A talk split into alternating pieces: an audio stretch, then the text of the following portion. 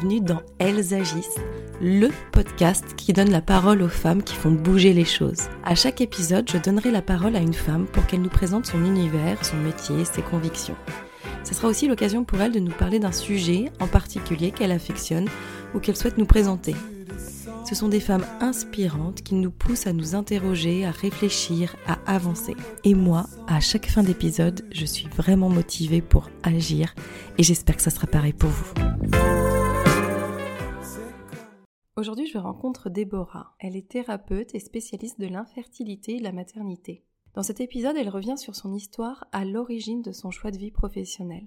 C'est en voulant devenir maman qu'elle se confronte à un long combat, celui du parcours de PMA le sien durera 5 ans. Alors qu'on lui annonce qu'elle a une chance, je cite, infinitésimale de devenir maman, Déborah sent que son couple peut ne pas résister à cette épreuve. Elle prend alors la décision de stopper son parcours de PMA et de commencer à faire son deuil de devenir maman. Et dans ce chemin, elle décide de changer d'orientation professionnelle, comme une envie de se réinventer, de ne pas sombrer. Elle se tourne alors vers les autres car elle veut faire quelque chose qui a du sens. Et même si la vie lui offrira finalement deux enfants, des changements profonds en elle étaient déclenchés.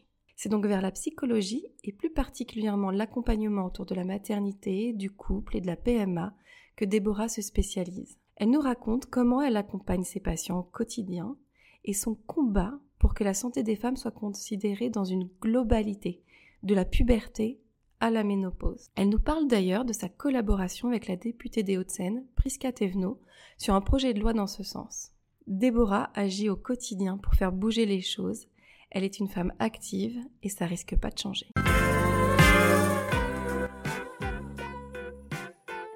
Bonjour Déborah. Bonjour Émilie. Comment vas-tu? Ben, Plutôt pas mal aujourd'hui. Ah, bon, et ravie d'être là en tout cas. Bah oui, je suis ravie de t'inviter dans mon podcast, donc Elles agissent.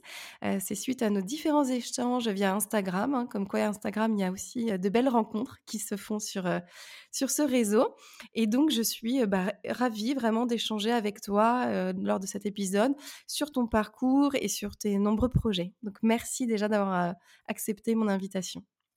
Merci de m'inviter parce que je, j'ai, vraiment écouté le podcast avec beaucoup de plaisir. Je l'ai découvert vraiment avec beaucoup de plaisir. Et donc, quand tu m'as proposé d'être là, bah, je, oui, je le dis avec grand plaisir. Oui, un grand oui. Ah, c'est très agréable. J'aime beaucoup la manière dont les sujets sont abordés. Bon, merci beaucoup. Déborah, est-ce que tu peux te présenter de la manière dont tu souhaites, à la fois personnellement, professionnellement Qui es-tu? En quelques mots, donc moi je suis thérapeute spécialiste d'infertilité et de maternité. J'accompagne des couples depuis à peu près 12 ans hein, maintenant sur ce sujet-là. Je suis thérapeute de couple également, sexothérapeute et coach. Alors, pour faire court, mais puisqu'il y, a un vrai lien entre privé et perso en fait, hein, donc je trouve que c'est intéressant de le mettre en perspective, mais ce c'est pas un choix par hasard, en tout cas l'infertilité et la maternité. Je crois qu'on ne choisit pas vraiment sa spécialité par hasard, en tout cas. Et moi, c'est arrivé après quatre ans d'un parcours de PMA très compliqué, qui m'a quand même permis, alors pas la PMA, parce que mes enfants ont décidé de venir sans aucune aide au final. Hein, donc voilà, elles, sont, elles Un parcours à, à, rebondissement.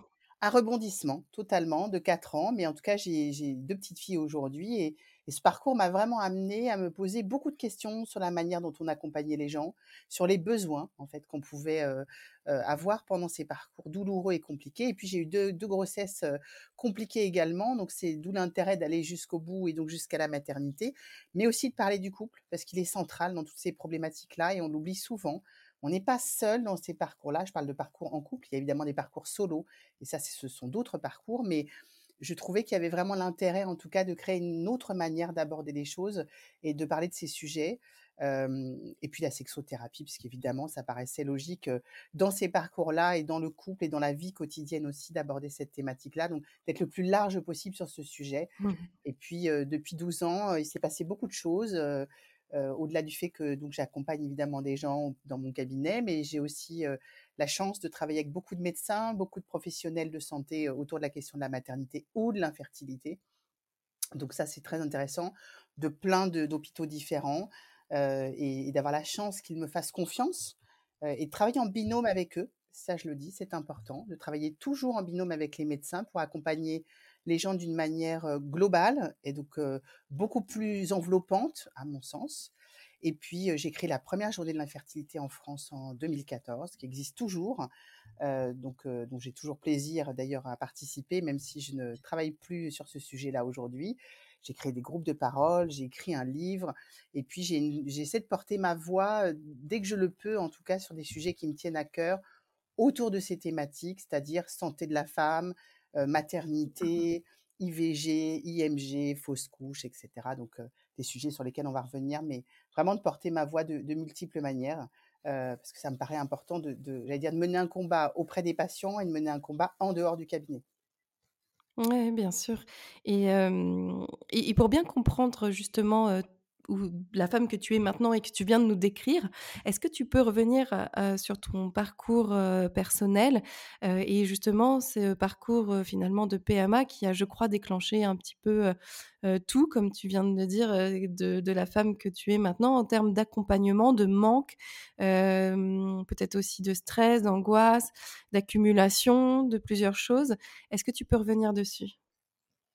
Oui, d'abord je le dis, je j'ai pas d'état d'âme, c'est-à-dire que je le cache pas ce parcours, même si je le dis toujours aux patients, ce n'est que mon histoire et mon histoire n'est évidemment pas, la manière dont on va régler tous leurs problèmes. Mais je peux comprendre que les gens ont envie de savoir ce que j'ai traversé et je crois que c'est rassurant d'ailleurs pour les patients de savoir que nous avons un passé un peu commun, donc un langage commun, donc des douleurs communes et qu'on se comprend et qu'il n'y a pas de jugement puisque je l'ai vécu et, je l'ai vécu, comme je le disais tout à l'heure, avec beaucoup, beaucoup de difficultés. Quand je dis beaucoup de difficultés, c'est que ce qui me paraissait d'une évidence incroyable, c'est-à-dire j'ai rencontré la personne avec qui j'ai envie de faire ma vie, j'ai un job sympa, je suis bien dans ma vie à ce moment-là et je me dis que j'ai à cœur de vouloir faire des enfants, qui est un désir que j'ai à peu près toujours eu. j'ai pas de souvenir de ne pas avoir voulu d'enfants dans ma vie, mais mais en tout cas, j'avais envie de faire cet enfant avec la personne que j'avais épousée quelques mois avant. ce projet à deux avait vraiment du sens pour moi. Et quand je me suis retrouvée face à quelque chose que je n'imaginais pas du tout, c'est-à-dire l'impossibilité de pouvoir le faire, ça a vraiment été un, un, traumatisme est un mot fort, mais en tout cas une vraie remise en cause, une vraie remise en question de moi je le dis souvent auprès de mes patients, mais faire un enfant, c'est peut-être la chose la plus simple et la plus accessible pour l'ensemble de l'humanité. Il n'y a pas de différence sociale, il n'y a pas de différence intellectuelle. Je veux dire, c'est quelque chose qu'on peut faire quel que soit notre statut. Et malheureusement, quand ça se, ça se refuse vraiment à nous, et je, dis sciemment le mot, ça se refuse à nous, ça devient une douleur et une blessure absolument incroyable. Et une incompréhension. Donc, j'ai vraiment vécu quatre ans je le dis entre parenthèses, où j'ai eu l'impression que moi, je voyais le monde continuer à tourner. Alors, moi, j'étais complètement là, bloquée dans, ce processus-là, avec beaucoup de souffrance, beaucoup de questionnements vis-à-vis de moi-même, de mes capacités hein, physiques à pouvoir faire un enfant, mais aussi de ma place dans ce monde-là, parce que ça va au-delà de faire un enfant, c'est quelle place? Et puis, dans la société, qu'est-ce que je représente si j'ai pas d'enfant? Parce qu'évidemment, à un moment donné, la question se pose, et quand on a plus de 30 ans, les gens un petit peu à cœur de poser cette question, qui est extrêmement indiscrète, mais, mais qu'ils ne se privent pas de poser d'ailleurs.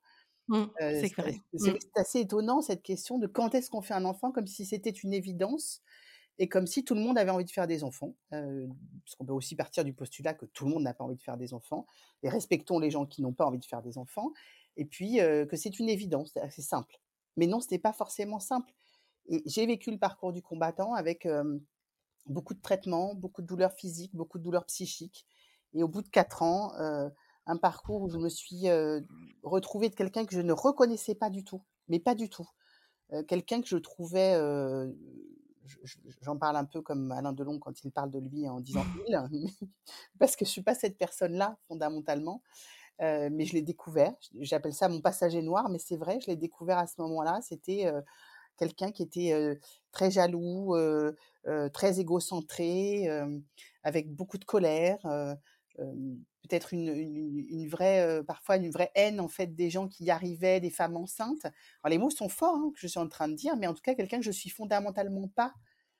Donc je me suis retrouvée avec cette espèce de dualité avec moi en me disant: «Mais à la fois j'ai beaucoup de tristesse et et Mmh beaucoup de peine et beaucoup de honte et en même temps, je suis quelqu'un de plutôt empathique et plutôt, bienveillant» donc forme de dualité en soi. Donc j'ai décidé que j'arrêtais les traitements au bout de de de 3 FIV en me disant que j'aurais sans doute pas d'enfant et d'ailleurs c'est ce qu'on m'a très gentiment explicité, heu, que compte tenu du dossier médical que j'avais, il y avait de très, très il y avait très peu de chances et pour reprendre le mot, une chance infinitésimale que j'ai un enfant un jour. Mais heu, l'idée c'était de me retrouver, de préserver mon couple qui était vraiment en péril à ce moment-là et de me dire: «Tant pis, il y aura peut-être pas d'enfant et donc il y aura sans doute une sauvegarde de moi et ensuite de notre couple».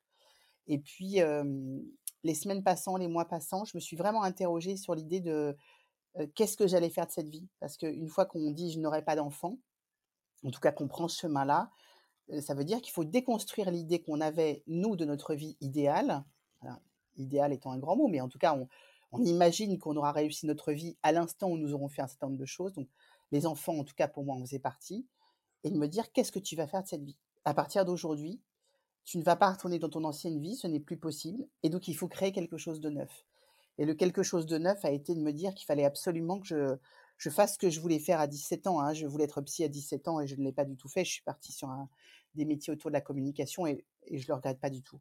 Heu, je le dis honnêtement, j'ai vraiment, heu, 16 ans d'une vie, heu, extrêmement remplie, extrêmement intéressante, mais j'avais besoin à ce moment-là de me réinventer et d'aller faire quelque chose qui, à mon sens, était plus en adéquation avec mes désirs à ce moment-là que 4 ans avant. Et donc j'ai décidé de reprendre des études. Alors au début, j'avoue que l'idée de la PMA, j'en avais pas vraiment fait mon deuil, hein, donc en tout cas d'aider les gens, en tout cas de les accompagner et puis, le chemin faisant, il se trouve qu'à un moment donné, je je me suis dit qu'il y avait sans doute une idée d'aller aussi sur la PMA, mais entre-temps, ma fille, heu, ma première fille, puisqu'elle a 13 ans aujourd'hui, heu, a décidé de pointer le bout de son nez, voilà, toute seule, sans traitement, sans rien et donc là, je me suis dit que je pouvais m'autoriser et aller vers des sujets qui étaient peut-être un peu trop tabous pour moi, comme la PMA ou la maternité et c'est à partir de là, en fait, que le chemin a commencé. Chemin qui évidemment, a commencé par la reprise des études, de réfléchir à comment je pouvais accompagner d'une autre manière. Je dis pas qu'il y avait personne qui accompagnait, je dis juste que je trouvais que ce n'était pas très pragmatique et pas centré sur ce qu'on vit quand on est en parcours. C'est beaucoup Mmh centré sur ce qu'on a vécu enfant, les difficultés qu'on peut avoir avec sa famille, ses parents notamment, ou son désir et sa construction de ce désir de famille, mais il y a pas grand-chose pour accompagner dans le parcours lui-même. Donc c'est ça aussi que j'ai inventé. Oui, comme tu disais, en fait, que, mmh, heu, que tu as eu ta fille, heu, finalement qui est arrivée, heu, de manière, naturelle et et voilà, qui inattendue. Tu as quand même voulu continuer dans ce chemin-là dans ce chemin-là. Hem, co comme tu disais, en fait, c'était quelque chose de profond en toi qui s'est révélé? Oui, c'est très étonnant parce que beaucoup de gens m'ont dit à ce moment-là: «Mais tu n'as donc plus besoin, de changer ton parcours, tu peux continuer». Effectivement, j'aurais pu, rebrousser chemin et j'ai toujours expliqué à tout le monde et j'en suis encore très convaincue, donc 13 ans après, hein, puisque ma fille a 13 ans. Non, je pense que ça a été une opportunité et j'ai fait en fait d'une période de vie, d'une grande complexité, quelque chose qui m'ouvrait des portes que je ne me serais peut-être pas autorisée et je le dis souvent, ça ça surprend toujours même mes amis quand je dis, «C'est moi qui dis merci à mes enfants. Elles ont mis beaucoup de temps à arriver, et finalement, en mettant ce temps à arriver, peut-être qu'elles m'ont aidé moi à grandir, à faire d'autres choix, à prendre des chemins que j'aurais peut-être pas osé faire». Je dis pas que ma vie aurait été, nulle et sans intérêt et pas du tout, hein. Je pense qu'elle aurait été passionnante aussi, mais en tout cas, elle elle elle ça m'a forcée à sortir de ma zone de confort, aller vers Mmh. autre chose et donc je leur dois beaucoup, finalement, d'avoir mis un peu de temps à venir. Bon, même si j'aurais aimé qu'elles arrivent plus tôt, hein, si c'était mais je trouve ça je trouve ça fou le nombre de de femmes qui ont leur vie, heu heu, bouleversée dans dans plein de domaines, heu, par la maternité. Au-delà du fait de devenir maman, ça bouleverse et la vision des choses, l'envie, voilà voilà, il y a pas mal de choses qui sont remises en question, avec cette maternité et finalement ça englobe plus de choses que, simplement entre guillemets «être maman». Moi, je suis convaincue et maintenant que j'ai un peu de recul et qu'en plus j'accompagne beaucoup de gens depuis des années, donc je crois que la maternité, c'est surtout un changement de vision, un changement de paradigme. C'est pas juste faire un enfant. Il y a des femmes aussi qui n'ont pas d'enfants et qui pour autant, vont inventer une vie autrement. Moi, quand j'ai dit: «Je veux je veux aller faire quelque chose d'utile parce que j'aurais pas d'enfant», il fallait que je crée une autre forme, en fait, de maternité. La maternité, pour moi, la c'est une création. J'allais dire, si je le résume un peu, alors on pourrait y passer des heures, hein, comme discussion, mais heu, si on veut le résumer, c'est une forme de création de soi et quelque chose qu'on va laisser. Faire un enfant, c'est quelque chose de très, heu, j'entends beaucoup de gens me disent: «C'est très égoïste». Oui, c'est très égoïste. C'est une manière de survivre à sa propre mort. Il y aura toujours quelqu'un pour penser à moi derrière et donc perpétrer peut-être un peu de ce que je suis. Heu, c'est là où c'est extraordinaire d'ailleurs, parce qu'on devient un être d'exception, heu heu, qu'on le soit ou qu'on le soit pas. Enfin, je veux dire que les gens Mmh qu'ils le soient ou qu'ils le soient pas. Et cette maternité-là, elle peut être sous plein de formes finalement. Il y a plein de gens et on connaît tous des gens très célèbres qui n'ont pas d'enfants et qui vont être dans des œuvres caritatives, faire de l'art, avoir des spectacles, laisser une autre trace pour la postérité qui les fait perdurer dans le temps. Je crois qu'on est tous en quête de perdurer en fait dans le temps, d'exister donc heu, c'est vrai que le fait de se dire: «J'aurais pu effectivement revenir en arrière», mais je me suis dit: «Non, le chemin il est fait. En fait maintenant, heu, bah, tu as fait le plus le plus difficile, c'est de prendre la décision d'avancer». Alors que c'était évidemment et je l'entends aujourd'hui, beaucoup de femmes me dire: «C'est le moment opportun pour faire un bébé». Bon alors moi, ça devenait le moment, heu, plus vraiment. Enfin en tout cas, j'étais dans des études, Mmh. j'avais un job en même temps, j'avais un bébé en bas âge, bon, donc tout devenait un peu plus compliqué et finalement, là aussi c'est une révélation, c'est de se dire: «Mais en fait, j'aurais jamais compris ou imaginé que j'étais capable de faire ça. En fait, je suis capable de le faire». Mmh Capable de faire même au-delà, c'est-à-dire que je je me suis fixé moi des objectifs, en me disant: «Peut-être qu'à tel moment, tu pourras t'estimer très heureuse déjà d'avoir fait ça». Objectifs que j'ai dépassés et puis en me disant: «Bah, je les ai dépassés et maintenant tout ce qui arrive, c'est du bonus, en fait». C'était juste pas imaginable au départ donc c'est vraiment pour moi une espèce de seconde naissance, pour moi aussi, pas uniquement la naissance des enfants et je pense qu'on se révèle, on se découvre à ce moment-là et c'est ça qui est intéressant dans la maternité. Qu'elle soit vraiment physique ou qu'elle soit plus intellectuelle, en tout cas, il y a une forme de de révélation de soi, je pense. Ouais, c'est très fort ce que tu dis, c'est très beau et mmh, qu'est-ce que tu vois comme évolution toi justement depuis que tu es, dans ce domaine depuis 13 ans, en termes de choses, positives, ou négatives sur l'accompagnement, des femmes? Un point qui est très important, quand moi j'ai commencé, les médecins avaient beaucoup de mal avec, l'accompagnement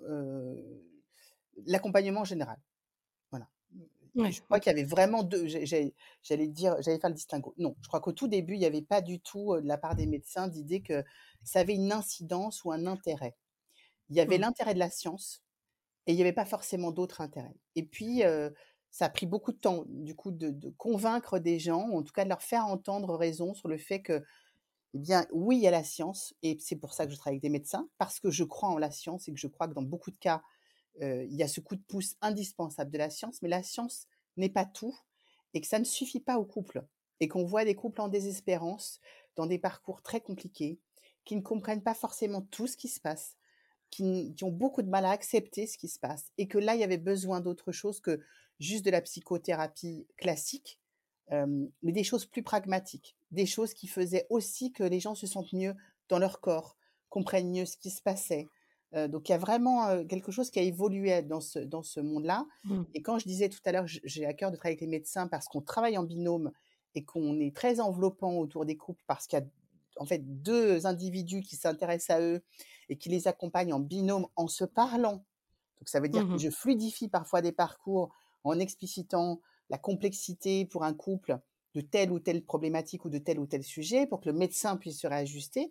Mais le médecin aussi me donne des infos pour que je comprenne mieux en fait où est-ce qu'on en est médicalement et donc qu'on puisse aider au plus juste des couples qui, par exemple, heu, si on prend cet exemple-là, doivent passer de la FIV au don, par exemple et ça c'est intéressant je pense de pouvoir être au bon moment, d'accompagner sur le sujet et de vraiment libérer la parole sur ce sujet au bon moment.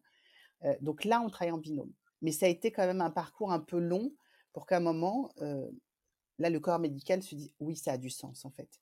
Ça a du sens Mmh d'accompagner. Alors ça, c'est les bonnes choses. Les moins bonnes choses, c'est que je trouve aujourd'hui que sur Instagram notamment, mais parce que je regarde de temps en temps Instagram quand même, il y a beaucoup de choses qui paraissent et on ne sait pas toujours très bien qui est derrière certains comptes, pourquoi certaines personnes donnent des conseils, mais comment sont-ils formés, qu'est-ce qu'ils ont vraiment à, à donner aux autres, ça on ne sait pas forcément.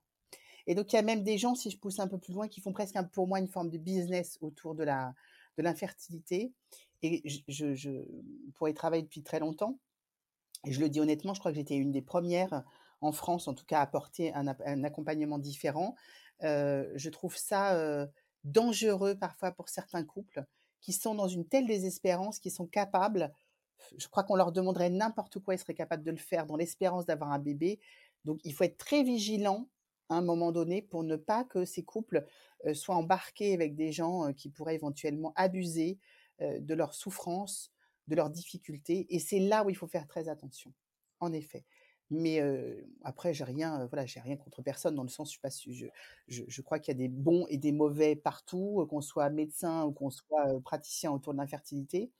Mais il faut être vigilant pour les couples, en effet, de tout ce Oui, qui est proposé et de vraiment se dire à un moment donné, je dois essayer de garder en pleine conscience ce qui me fait vraiment du bien, ce qui ne me fait pas du bien. Euh, moi, je dis souvent aux couples, euh, on ne prend pas de médicaments en parallèle, par exemple des traitements, ça me paraît, euh, je parle de médicaments, en tout cas de compléments alimentaires, etc. Quand on sait pas Mmh ce que c'est, il faut toujours demander à son médecin. Ça- Tout ça, c'est un peu dangereux de mélanger des choses. Mais on sait aussi la vertu que la sophrologie ou l'acupuncture ou l'ostéopathie peut apporter dans ces cadres-là. Et on en connaît l'intérêt. Aujourd'hui, le les médecins reconnaissent l'intérêt aussi d'avoir ces pratiques-là. Mmh Donc voilà, je pense qu'il faut être juste vigilant, mais en tout cas, ça évolue, ça évolue plutôt pas mal. Et il y a un panel de choses qui sont proposées où je crois que tout le monde peut essayer de trouver des choses, que ce soit même, du yoga de la fertilité et cetera. Donc il faut être juste vigilant aux gens qui le font et comment ils le font. Et justement pour bien comprendre ce que toi tu apportes, heu, aux personnes, s'il y a des personnes qui nous écoutent, qui sont dans un parcours de PMA ou qui ont des difficultés, voilà, pour X raisons, avoir un enfant, des difficultés dans leur couple, on vient te voir, heu, quand, pourquoi et surtout comment tu nous comment tu accompagnes tes, tes patients? On vient à n'importe quel moment. Moi, j'ai des couples qui sont pour la plupart adressés par des médecins. Donc il y a pas a pas de bon ou de mauvais moment, dire dans le parcours pour venir. Il y a le moment où on sent que ça devient compliqué. Évidemment, l'idéal, ce serait que les gens viennent dès les débuts de parcours parce qu'on pourrait les prendre un peu mieux en charge, mais on n'est pas toujours prêt et je crois qu'il faut pas se dire à un moment donné, «Bah, c'est trop tard». Non, c'est jamais trop tard. Il y a des moments où on se sent prêt, à aller poser une parole, à aller dire des choses, aller peut-être se poser certaines questions et d'autres moments, on n'est pas prêt. Donc je crois qu'il faut se laisser cette, heu, voilà, cette fenêtre, heu, tout le temps ouverte et se dire: «Finalement, j'y vais un peu, quand j'en ressens le besoin». Moi, j'accompagne de plusieurs manières. D'abord par la parole, évidemment, ça me paraît indispensable de pouvoir verbaliser ce qu'on ressent, ce qu'on ne comprend pas, ce qui est douloureux, ce qui est compliqué pour soi, ce qui est compliqué dans le couple. Donc je reçois aussi bien des personnes de manière individuelle qu'en couple, heu, des hommes comme des femmes. Là, j'ai de plus en plus d'hommes dans la consultation et je trouve ça très intéressant de voir à quel point les hommes, ils voient aussi, heu, un vrai intérêt que d'être eux accompagnés et de pouvoir peut-être mieux soutenir aussi leur compagne. Ça, je trouve que ça aussi, c'est une vraie évolution positive, heu, dans les parcours. Je voyais pratiquement pas les hommes au début, ils sont quand même de plus en plus impliqués, il faut quand même le reconnaître. Ça n'est pas moins douloureux pour eux, donc il faut quand même reconnaître l'effort qui qui est fait, qui est produit, comme quoi les mentalités sont en train d'évoluer. Heu et puis j'accompagne aussi sur tout le travail autour du stress. Je travaille beaucoup sur la visualisation aussi, je pense qu'on a besoin d'outils pratiques. Comme je le disais tout à l'heure, pour pallier ces problématiques dans lesquelles on est quand on est en parcours. Heu, la peur, la peur d'accoucher, la peur d'être enceinte, la peur de ne pas être enceinte, voilà, tous les paradoxes de la qu'o qu'offre la maternité c'est assez surprenant de voir comme il y a toujours une dualité des émotions et des sentiments dans tous ces parcours. Et donc, il y a aussi un vrai travail d'accompagnement sur euh, cette visualisation des changements Mmh de croyances qu'on peut faire. Euh, chez moi, et je le dis, euh, c'est toujours la porte est ouverte, c'est-à-dire que je n'oblige jamais personne à venir toutes les semaines à la même heure, comme, comme on pourrait l'imaginer, pas du tout. On vient, j'allais dire, de manière libre quand on en a besoin. Alors évidemment, il faut qu'il y ait Mmh un travail suivi, mais les gens parfois ne viennent pas entre deux traitements pendant trois mois, mais la porte est toujours ouverte pour qu'ils puissent venir au moment qui leur, qui leur semblera le plus opportun après. Donc voilà, on est dans, et dans un vrai dialogue et dans un travail autour d'exercices aussi pour avoir des outils pragmatiques pour que quotidiennement on puisse répondre à nos angoisses, à nos émotions trop fortes, à nos peurs.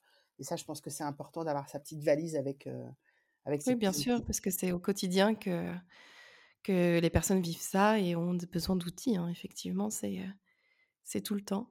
Et pour parler d'un, mmh, projet, d'actualité, tu es, tu travailles avec, la députée des Hauts-de-Seine, Prisca Thévenot, sur un projet de loi autour de la santé, des femmes. Certains amendements ont été, votés là récemment d'ailleurs.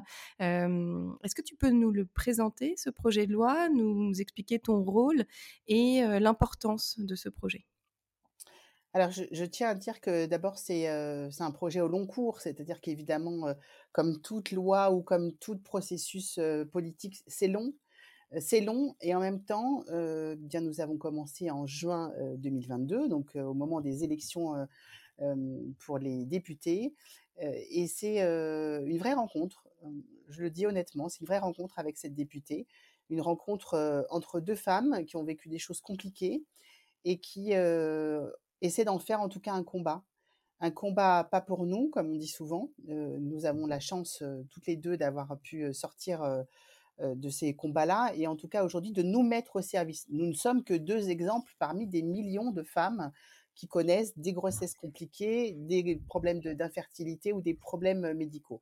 Mais en tout cas, si on peut être porte-parole et aider les autres femmes et les futures générations, c'est un peu notre objectif, en tout cas, à toutes les 2. Donc l'objectif, c'est de se dire, on a d'abord réfléchi, j'allais dire de manière, simple, c'est qu'on s'est posé en se demandant ce qui fonctionnait et ce qui ne fonctionnait pas dans la santé de la femme. Évidemment, on a commencé à parler de PMA puisque c'est un de mes sujets, favoris et préférés.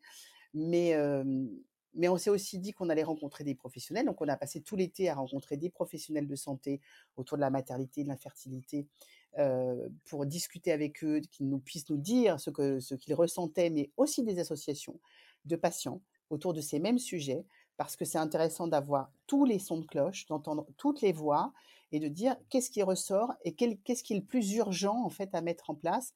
Parce qu'évidemment, comme je le disais, un travail au, long, cours, pardon, mais il faut bien commencer par quelque chose. Et puis est sortie de ça à la rentrée l'idée que bah, on ne pouvait pas juste parler d'infertilité ou pas que de maternité ou pas que de santé cardiovasculaire. Finalement, la santé des femmes, et aujourd'hui, il y a beaucoup de choses qui sont faites, mais on a du mal à suivre de bout en bout, en fait, la santé des femmes. Et nous, l'idée, c'était de se dire, il faut arrêter de réfléchir uniquement en termes de euh, je veux un bébé, donc je rentre dans tel parcours, ou je suis enceinte, je rentre dans tel parcours, ou j'ai euh, 50 ans et donc je suis en ménopause et je rentre dans tel parcours, mais d'avoir un parcours suivi de bout en bout, c'est-à-dire de la puberté jusqu'à la seniorité, donc en incluant évidemment la, ménopause, ménopause dont on n'ose pas parler. J'ai Mais oui, que quel sujet. l'impression que c'est un sujet, on, est, on, on meurt presque à- à- une fois qu'on est en ménopause. hein. Bon, donc on ne meurt pas quand on est en ménopause. Non, mais j'arrête pas de le dire en ce moment parce que je trouve ça hallucinant de la manière dont ce sujet est traité. Mais au même titre Ouais. que quand on est en puberté, on parle quand même très peu euh, aussi de ce qui se passe. Donc on a quand même beaucoup de jeunes filles euh, qui n'ont pas conscience de ce que c'est des règles, de ce que ça euh, peut générer. On leur parle très très vite de contraception, voire d'IVG, mais on ne parle pas de leur santé dans leur globalité. Et nous, l'idée, c'était de se dire, il faut arrêter de penser en silo et vraiment de se dire, il faut créer des parcours de soins où les femmes auront l'opportunité d'avoir plusieurs rendez-vous dans leur vie pour parler de cette santé de la femme. Alors, le ministre Monsieur Braun a, il y a quelques mois maintenant, peut-être un ou deux mois, parlé aussi de la santé des Français et de trois rendez-vous aux âges clés de la santé des Français. Qui parle de la santé des Français, c'est hommes ou femmes. Euh, nous, notre idée, c'était plutôt d'avoir des rendez-vous spécifiques aux âges de la femme, aux âges clés de la femme. Ça veut dire que euh, l'un n'empêche pas l'autre, hein.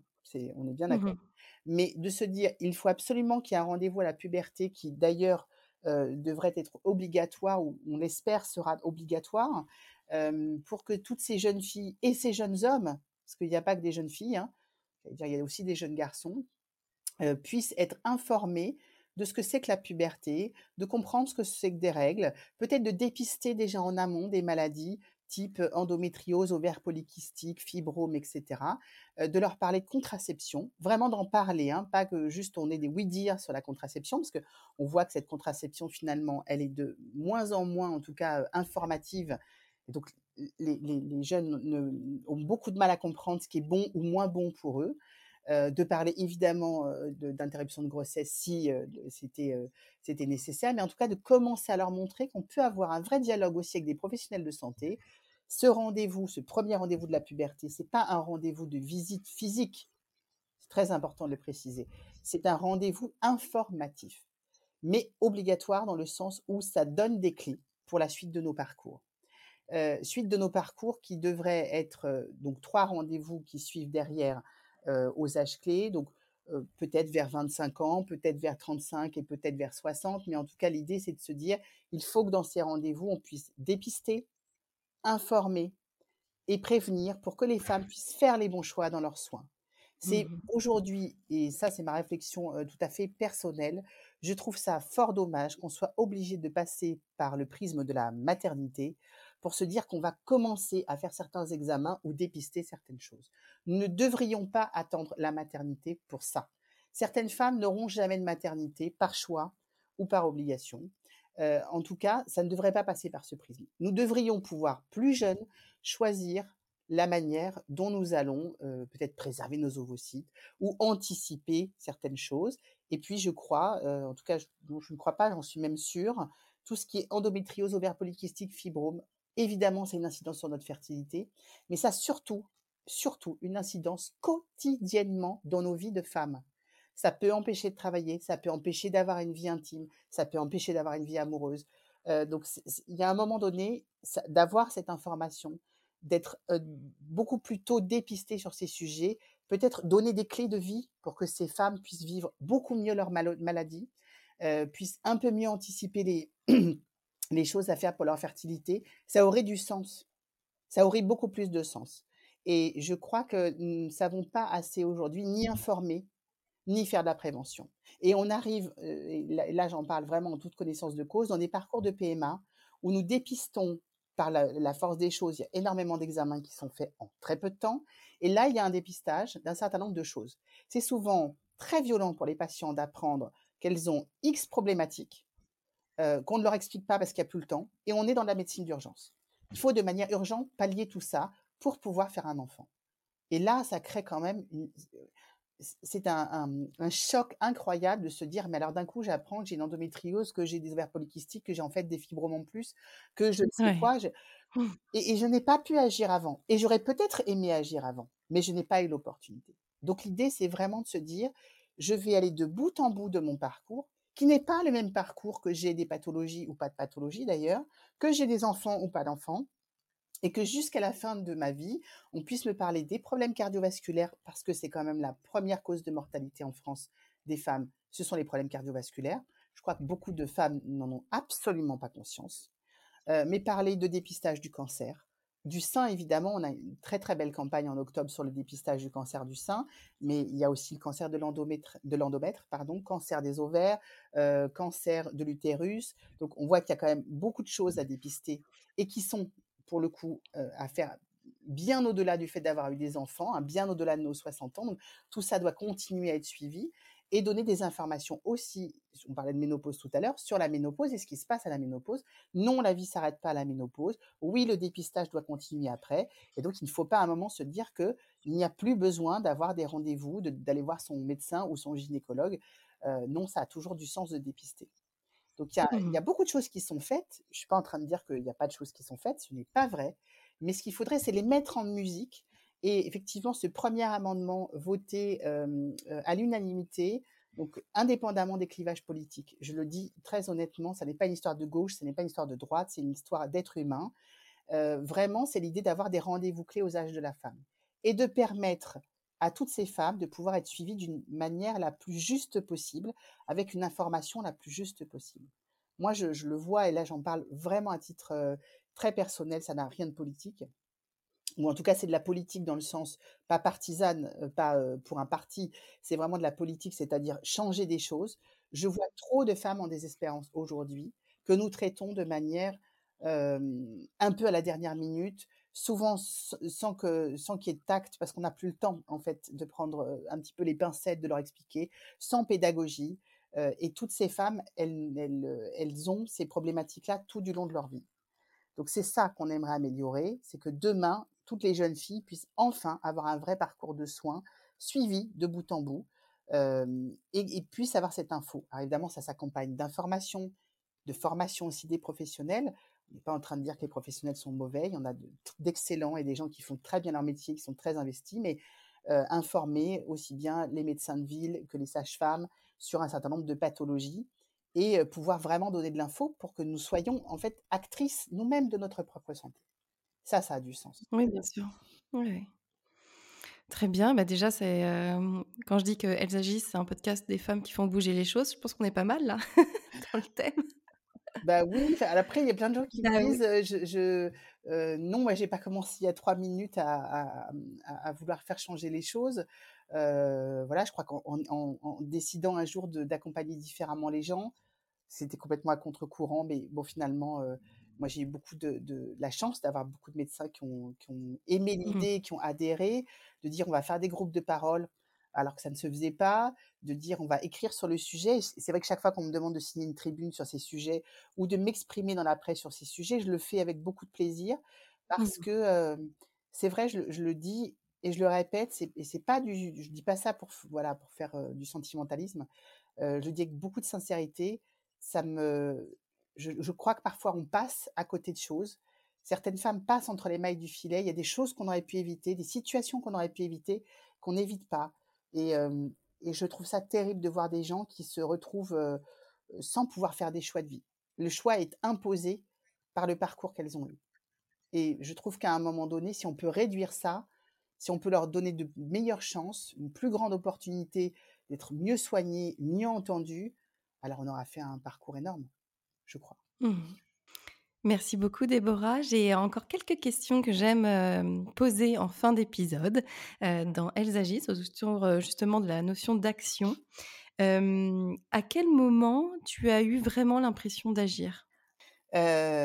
Moi, j'ai l'impression d'agir tous les jours, chaque fois que j'ai quelqu'un dans mon cabinet. Je pense que c'est déjà le préambule, ça c'est très important, de me dire que peut-être par l'interaction qu'on a eue, par l'échange qu'on a eu, le travail qu'on fait ensemble, peut-être que j'ai pu un, moment changer la vision de cette personne. Alors évidemment, quand un bébé arrive, oui, ça change la vie aussi, mais même quand un bébé n'arrive pas, je crois que voir quelqu'un prendre, son, prendre une autre voie, décider d'avoir un autre chemin, mais le vivre non pas par dépit, mais en, pleine conscience et avec beaucoup de d'espérance. Ça aussi, c'est un agissement. C'est le premier des agissements. Mais après, je crois que j'ai agi quand j'ai créé la journée de l'infertilité. Vraiment, c'était c'était novateur. Concret. Ah oui, c'était une création. On a, on a pour la première mmh. fois dit aux, à des professionnels de santé, vous allez rencontrer des patients, pas dans votre cabinet, en dehors. Vous allez venir parler des avancées techniques, de ce qui se passe, d'expliquer des choses. C'était un peu nouveau. pourtant, c'était il y a pas il y a pas voilà, il y a 12 ans, hein, mais, mais, à l'époque, c'était très nouveau. voilà. Et puis, chaque fois que je signe une tribune, c'est important, mais je crois que j'essaye toujours d'être, de participer dès qu'on me le demande, mais je participe uniquement, je le dis, je, il ne sert à rien d'être sur tous les fronts. Je crois que je reste dans mes spécialités, je reste dans mes sujets et j'essaie d'être là quand le sujet me paraît traité d'une manière qui est cohérente avec ma vision des choses. Et là, je mmh. m'implique à 100% pour le faire. Je crois que ça, ça a du sens. Est-ce que tu as une femme qui t'inspire particulièrement et qui te donne envie bah, d'agir, de faire bouger les choses, d'avancer? Si je ne devais citer qu'un modèle, ce serait Simone Veil. Pour moi, je, pense que c'est l'incarnation même de la, de la force de la France d'avoir pu faire évoluer les choses pour les femmes. alors, elle n'a pas fait que pour les femmes, mais en tout cas, elle a libéré une parole de toute manière. Et puis, elle a été au combat, en fait, pour les femmes. Je pense qu'elle a vraiment changé la vision et la prise en charge des femmes. C'est une des premières mmh. qui a parlé de la santé de la femme. Et donc, je crois que nous, nous, nous, devons, nous, toutes femmes que nous sommes, avoir ce respect pour cette femme qui a combattu, dont on connaît tous l'histoire et je pense qu'elle est plus qu'inspirante. Voilà, c'est une femme inatteignable, mais d'une inspiration incroyable et avec mmh une, simplicité, je crois, qui est assez extraordinaire. Mais, mais aujourd'hui, on peut lui dire un grand merci. Et enfin, dernière question, tu, on parlait de l'évolution depuis 13 ans que tu exerces, en tout cas que tu t'es tournée vers, vers ce domaine. essayons de nous projeter d'ici quelques années, imaginons une dizaine d'années. Qu'est-ce que tu aimerais qu'il y ait comme avancée vraiment profonde et ancrée pour, pour les femmes? C'est une sacrée question. oui, je finis sur ah une grosse question. Une grosse question parce que j'ai toujours beaucoup de mal à me projeter très loin. je le dis mmh très honnêtement, j'ai beaucoup de mal parce que de par mon histoire, je n'aurais jamais pu imaginer être là dix ans après, enfin en tout cas faire ce que je suis en train de faire aujourd'hui il y a dix ans. Donc voilà. Mais si je ne devais choisir qu'une chose, là le travail, le dernier travail sur lequel je suis en ce moment, alors c'est le dernier en date, hein, parce que c'est pas le dernier que je, je compte aborder, mais j'aimerais vraiment qu'il y ait un vrai plan de santé de la femme. C'est-à-dire que la femme soit traitée, et je le dis honnêtement, ça n'est pas du tout féministe dans le sens, il faut absolument que les femmes soient supérieures aux autres, il n'y a pas de combat contre les hommes du tout, absolument pas. La question, elle est, nous sommes physiologiquement différentes et j'aimerais que nous soyons traités médicalement d'une autre manière, avec peut-être une meilleure écoute, une meilleure attention de nos besoins et de nos ressentis. Et si déjà on a tout ça et un vrai plan pour que les femmes soient suivies de bout en bout, je crois qu'on aura fait un énorme chemin. mais j'aimerais que ce soit la même chose pour les hommes. C'est-à-dire que spécifiquement, nous avons une physiologie différente, mais les hommes aussi. Et donc, je pense que plus nous serons entendus, plus nous serons respectés dans ce que nous sommes, et plus je pense que là, il y aura une avancée extraordinaire. Merci beaucoup. Merci pour cet échange. C'était passionnant. Je suis ravie d'avoir pu échanger avec toi sur ces sujets. Euh, je donnerai évidemment euh, les références de ton livre et de ton Instagram euh, pour et de ton site pour qu'on puisse te contacter et prendre éventuellement rendez-vous avec toi. Merci beaucoup Déborah pour cet échange, c'était un vrai plaisir. Ben merci beaucoup Émilie, c'était un très chouette moment, vraiment. Et puis, s'il y a des questions, il ne faut pas hésiter. Voilà, si les gens veulent me poser des questions, j'essaie de répondre toujours aux questions, que ce soit par mail ou par Insta. Il n'y a pas de, de souci. Mais en tout cas, à toutes les femmes, dans des cas de PMA ou dans des cas de maternité compliqués, je, renouvelle et je le dis, vraiment, j'ai beaucoup d'admiration pour les parcours de vie que ces, toutes ces femmes, elles ont. Et, et aussi beaucoup d'admiration pour toutes les femmes qui combattent pour que demain, ça se passe un tout petit peu mieux aussi sur la santé de la femme. Donc, il y a beaucoup de chemin, mais il y a déjà beaucoup de gens qui ont fait énormément de choses. Mais on va continuer, hein, parce qu'on n'a pas du tout fini le chemin et encore moins le travail. Donc, il y a encore beaucoup de choses à faire. Et on va rester sur ces belles paroles. Merci beaucoup. À très bientôt. À bientôt, Émilie. J'espère que cet épisode vous a plu. Merci d'avoir pris le temps de l'écouter. Et n'hésitez pas, si vous avez aimé, à le partager, à le commenter, à faire vivre la communauté Elsagis. Je vous retrouve très vite pour un nouvel épisode et n'oubliez pas que des lives sont aussi disponibles sur mon compte Instagram emily.b et que vous pouvez aussi retrouver toutes les informations de l'épisode sur le site du podcast www.elsagis.com. À très bientôt!